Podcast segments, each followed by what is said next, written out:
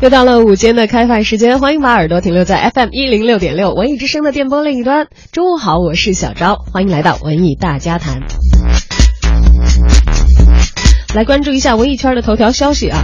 昨天啊，很多的北京市民发现，已经存在六十三年的中国人民解放军总政治部歌舞团门前的“总政”两个字，在昨天的中午被摘除，仅剩“歌舞团”三个字了。这些消息，总政歌舞团呢，现在已经确认正式摘牌，从此走进了历史。一名前总政歌舞团的艺术家表示啊，他的朋友圈内，总政歌舞团的老艺术家们都在转发该团摘牌的消息。他本人呢，也特地赶到歌舞团的门口合影留念。成立于一九五三年的总政治部歌舞团，隶属于解放军总政治部管辖，在中国军队歌舞团的系统当中呢，可以说是地位最高的。先后培养出了一大批知名的艺术家，包括彭丽媛、阎维文、董文华、郁钧剑、毛阿敏、蔡国庆等等。彭丽媛二零零九年到二零一二年期间，也曾经担任该团的团长。原分为总政歌舞团、总政话剧团和总政歌剧团的这三个分团，有传闻称接下来将会合并重组为解放军交响乐团、解放军合唱团，还有解放军舞蹈团，总规模将不会超过三百人。一代名团也要俱往矣了，但是并不妨碍，在新时代来临的时候，以新的方式来面对大家。重温一下吧，由毛阿敏所带来的《今宵情》，这也算是总政走出的一位名人了。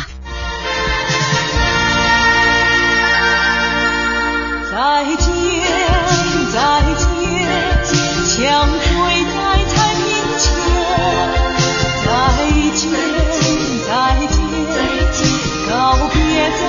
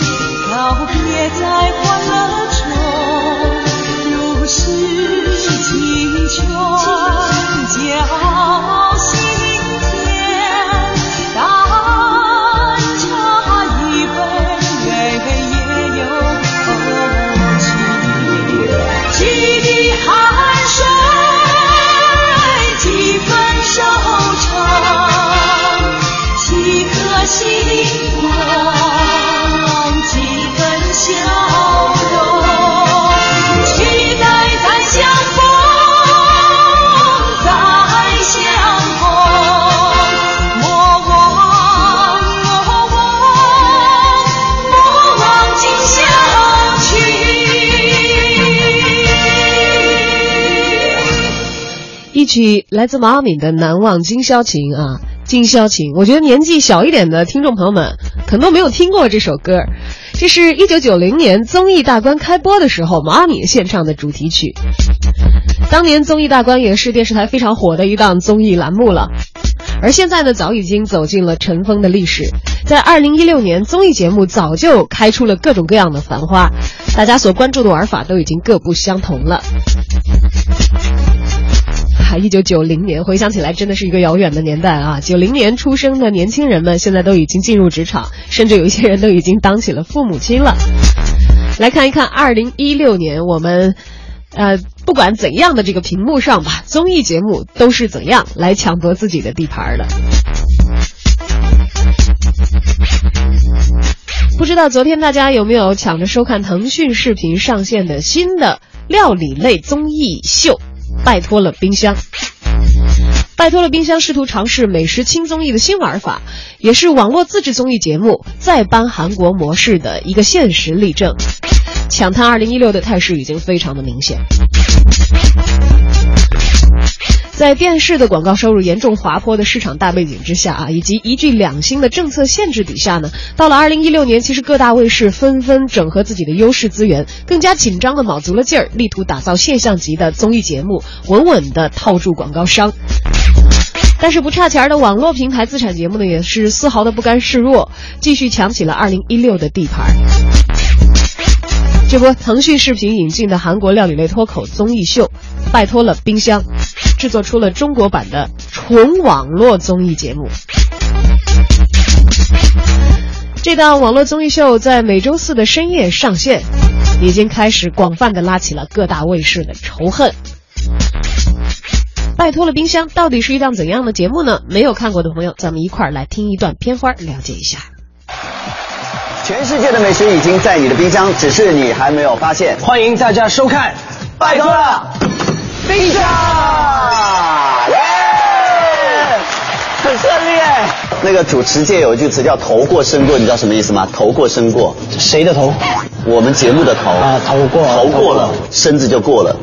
其实意思是开头很顺利，后面就会很顺利。我给大家好好介绍一下我的搭档，这是我非常爱的一个弟弟，然后我之前是他的粉丝。哎，是真的，是呃，一九九四年三月二十八号凌晨三点出生的，凌晨三点左右出生的，呃，王嘉尔，你可以叫我佳佳，你可以叫我 Jackson，你可以叫我嘉二。我们节目其实叫拜托了冰箱嘛，但是之前网络上有一个话题叫拜托了何老师，你知道吗？啊我知道你的粉丝非常贴心，他们就说，因为我们佳佳第一次来主持节目，就希望何老师比较有经验嘛，然后就可以多带一下佳佳。其实我不知道用什么样的途径去告诉大家，虽然我主持了很多节目。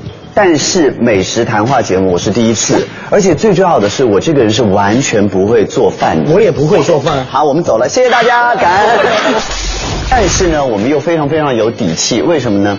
因为我们请到了六位来自不同领域，但是做菜、做料理都非常非常有才华的，颜值也非常，颜值也非常，不部分颜值也非常高的六位大厨，掌声欢迎他们！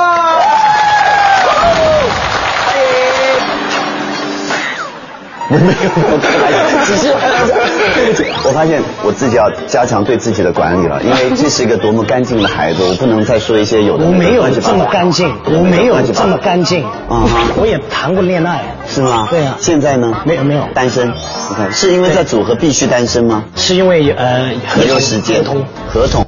但是你有万万千千的粉丝是你的爱人，好了，严肃你是做什么餐？中餐还是西餐？呃，其实我做中餐，因为我。好的，大家大概已经从这个短短的拜托了冰箱的音频片段听出了非常熟悉的人的动静。没错，何炅他已经是应邀成为了这档网络综艺秀的主持人团队的带头大哥。也是有两位新的搭档啊，在这个综艺秀当中跟他一起搭档来完成主持。不过可能有的朋友已经发现了，说，哎，听了半天，觉得这个比较像是平时何炅主主持的这个综艺栏目，没听出来像是一个美食节目啊。直到听到后来说说啊，你准备做什么菜，才觉得好像跟美食稍微搭一点边儿。所谓的美食轻综艺，到底轻的是美食还是轻的是综艺呢？我们还是一起先来观察一下啊，拜托了冰箱，它脱胎于的韩国原版节目。其实韩国的原版《拜托了冰箱》是韩国的综艺后起之秀了，在有线付费电视台的非周末综艺档呢，创下了最高的收视率百分之七点四的一个记录。按照无线台的收视标准，这一个数据呢，相当于在韩国的三大电视台取得百分之二十以上的收视率。引进这样一档全新的、这个势头又很好的节目啊，传播平台呢在中国放到了网络，也给中国版的制作呢提供了一些全新的空间。据称，在节目设置方面呢，中国版由原版的一个小时缩减到了只有四十分钟，明显的是加快了节奏。而韩版当中呢，会邀请八位厨师做菜，在中国版的节目当中呢，也精简成为了六位。这档美食综艺秀到底想要做什么呢？我们也前期为大家寻找了一下这个节目的核心卖点。其实互联网上从来不乏自诩为吃货的高级黑啊，或者是这个晒美食啊、晒自拍啊、晒孩子呀、晒风景啊。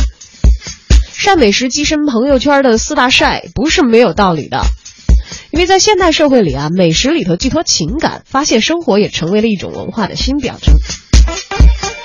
很显然啊，拜托了冰箱也是冲着非常庞大的吃货市场来的。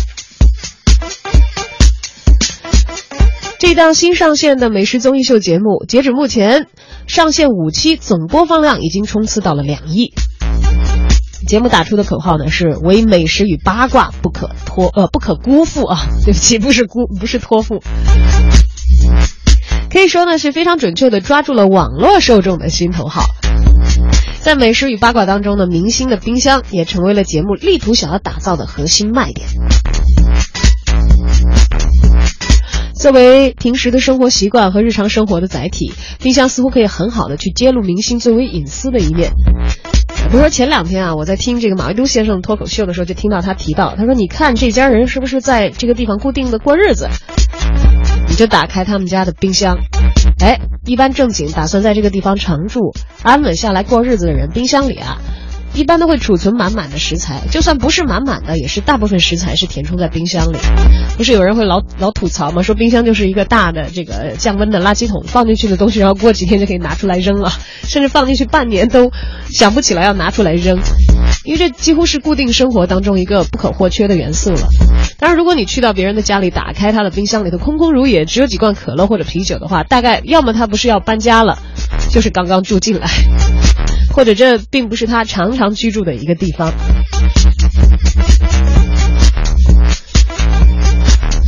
那么主持人何炅带队的和王尔佳组成的荷尔蒙组合呢，其实目的也是为了让嘉宾在松弛的气气氛下啊，不知不觉的爆出自己生活方面的料，运用了冰箱这样一个生活当中的元素嘛。他们的这个插科打诨呢，除了这个活跃现场的气氛之外呢，可能也会有让这个明星的心理防备放松的这样一个作用。就比如在已经看到的这几期节目当中呢，我们发现有陈希妍啊，陈妍希，对不起，由冰箱谈及了陈晓对她的浪漫的求婚。而昆凌那一期呢，也是时逢冬至，聊起了中国台湾地区啊冬至的习俗是吃汤圆，而不是像北方地区一样吃饺子。他自己也自曝常常啊给周杰伦煮饺子吃。魏晨的奶奶为孙子制作的酱料，以及喝剩的蜂蜜，要把这个蜂蜜好好的封装好。郑恺的妈妈呢，也为很少下厨的儿子亲自的制作肉酱。在这些节目内容当中呢，我们也看到他们力图体现的呢是家庭亲情，甚至是爱情等等人情味儿。看来啊，作为中国的制作方，还是多少受到了《舌尖上的中国》走情怀之路的启发啊。但是也有观众对于这样顶着美食节目外衣的综艺秀是并不买账的。我们在网络上就看到了一位网友的评论，他说：“拜托了，冰箱真的是我今天看到过最差劲儿的综艺节目了。”他说：“唯一的看点估计就只剩何老师和 Jackson 的互动了。既然是美食节目，拜托好好的做美食，你们做出来的都是什么东西啊？厨师也没有一个是专业的，只是在故意的耍宝而已。”哎，看来这个不买账的观众啊，评论起来也是丝毫都不客气。而这到底是要做一个综艺节目还是美食节目呢？其实，腾讯视频的综艺部总经理啊，马廷坤在接受媒体采访的时候是曾经说过的：“说大家都问我这个节目和韩版最大的不同是什么？我要说的是菜不同，不同的食材，不同的菜系，反映的是完全不同的文化语境和文化传统。”那，其实从这个呃腾讯视频综艺部的这位总经理的发言可以看出啊啊，至少主办方的中心思想和利益是给拉高到了文化这个层面。只是执行起来，可能让大家看到的呢，呃，最为突出和明显的，却并不一定直接就到了这一个部分。那么，拜托了冰箱，究竟能够算是美食节目吗？还是更像是一个综艺脱口秀？我们的记者也专程采访了媒体评论员胡克飞。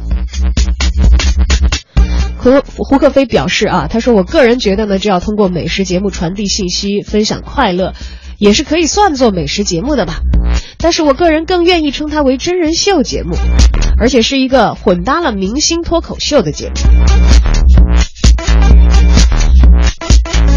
这样的一种节目形式，为什么在韩国娱乐节目里头显得非常的红火呢？我们可以发现，很多的娱乐节目呀、都是购买韩国版权制作而来的。韩国娱乐节目大伙儿都容易喜欢，最根本的原因呢是中国和韩国的文化差异不是那么的大。中韩两国呢有相近的思维方式，而电视台呢也是希望通过最为保险的方法获得最大的收益。同时，因为韩国综艺团队成长的时间比较长，也是比较成熟的，拍摄后期各个细节呢都是严谨又细心。随着受众的选择越来越大，观众的要求越来越高，大伙儿已经不满足于看到明星的光鲜亮丽的表面了，而是更多的呢希望探索光环背后的故事。所以在韩国的综艺背后呢，越是暴露性格明显的艺人，地位反而会越高，越受欢迎。也因此呢，韩国的娱乐真人秀节目真实性是比较强的。而拍摄场景的生活化也是韩国娱乐节目的一大亮点。很多我们熟悉的生活场景被设计到了节目当中，不是假的道具，这也反映了真实度的问题。另外重要的一点是在韩国的综艺秀里可以看到关于民生的话题，小到物价上涨，大到领土争端，都会被节目找到点。比如拖拽飞机的细节，在韩亚航空公司的飞机出事之后呢，娱乐节目就迅速的把这个环节给设计了出来，希望通过这样的环节呢，让民众重拾民航业的信心。正是这些人性化的选题，让韩国的娱乐节目呢，充满了一些正能量，而不仅仅是简单的娱乐或者是说教。说到底，韩国娱乐节目的成功，并不是某一些单个环节的成功，而是各个环节相互联动的作用。所以，我们虽然把这个形式搬过来了，但是想要做一个好的节目，必须各个环节精益求精，经得起推敲，才会出那些反复观看、值得回味的好节目。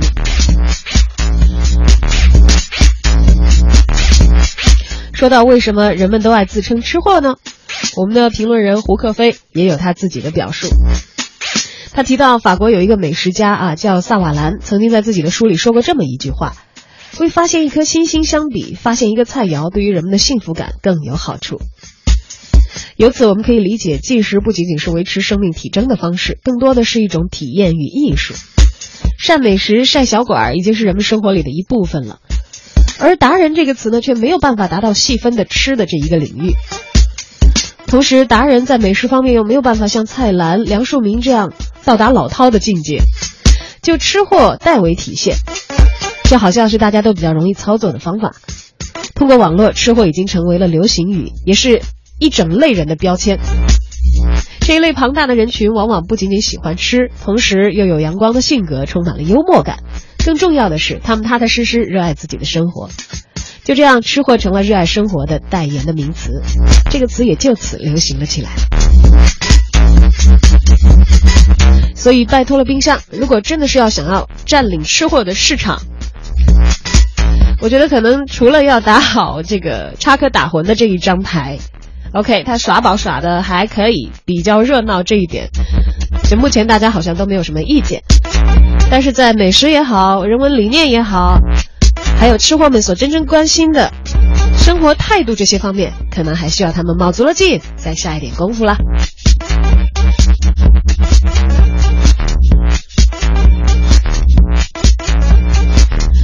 好，也非常感谢我们今天所采访到的媒体评论员胡克飞先生。本栏目由中国文艺评论家协会联合制作播出。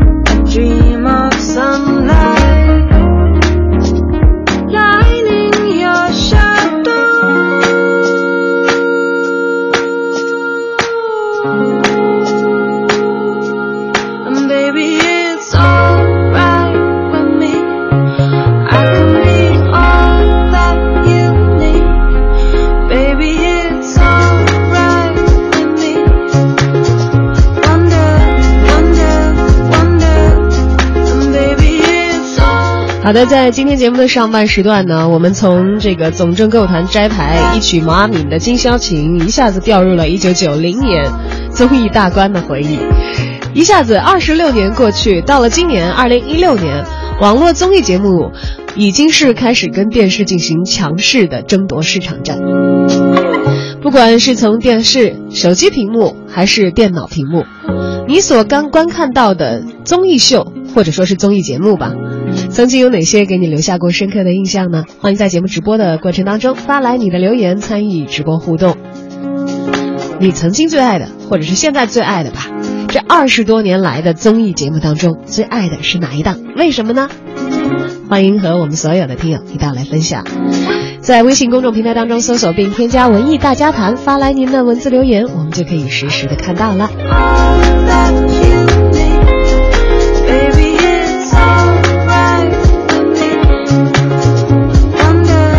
那么在半点之后，文艺大家谈还会有更多的文艺现场以及有啥好看的，继续和你分享，欢迎继续收听。